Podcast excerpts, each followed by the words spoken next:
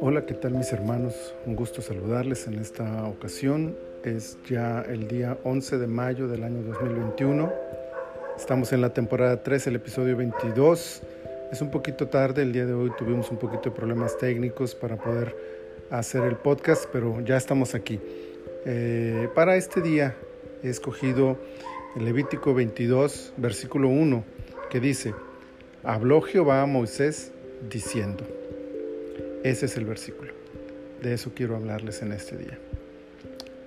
Quiero destacar la frase de este versículo, no porque sea exclusiva de este capítulo, sino precisamente por lo contrario, porque se repite como una constante de este libro y tiene implicaciones profundas para la vida del creyente.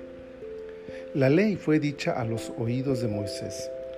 Todo el tiempo podemos observar esta interacción entre Dios y su siervo.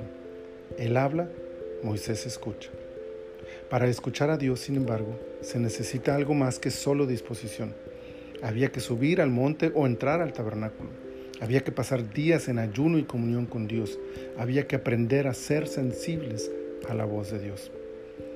Y aunque Dios puede seguir hablando audiblemente en nuestros días, en nuestros días, la forma superior de Dios para comunicarse con su pueblo y con el mundo hoy es a través de la Biblia. Aquellas características de Moisés para escuchar a Dios siguen siendo fundamentales para escucharlo hablarnos ahora a través de las escrituras.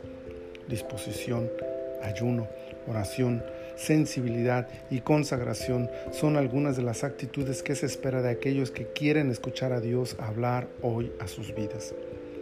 La mejor forma de escuchar a Dios es abriendo nuestras Biblias todos los días con esta, con esta actitud y disposición.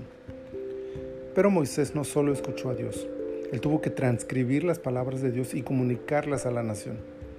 Hoy en día la iglesia es responsable de escudriñar las escrituras para encontrar el mensaje de Dios a la humanidad de nuestros tiempos y transmitir ese mensaje con fidelidad. No a nuestra conveniencia o según nuestros estándares, sino cumpliendo con exactitud la voluntad de Dios expresada en su palabra que es aplicable a todo tiempo y lugar. Los hijos de Dios tenemos la gran responsabilidad de escuchar y transmitir el mensaje a un mundo necesitado de oír las buenas nuevas contadas en la Biblia y llevar así esperanza a la humanidad.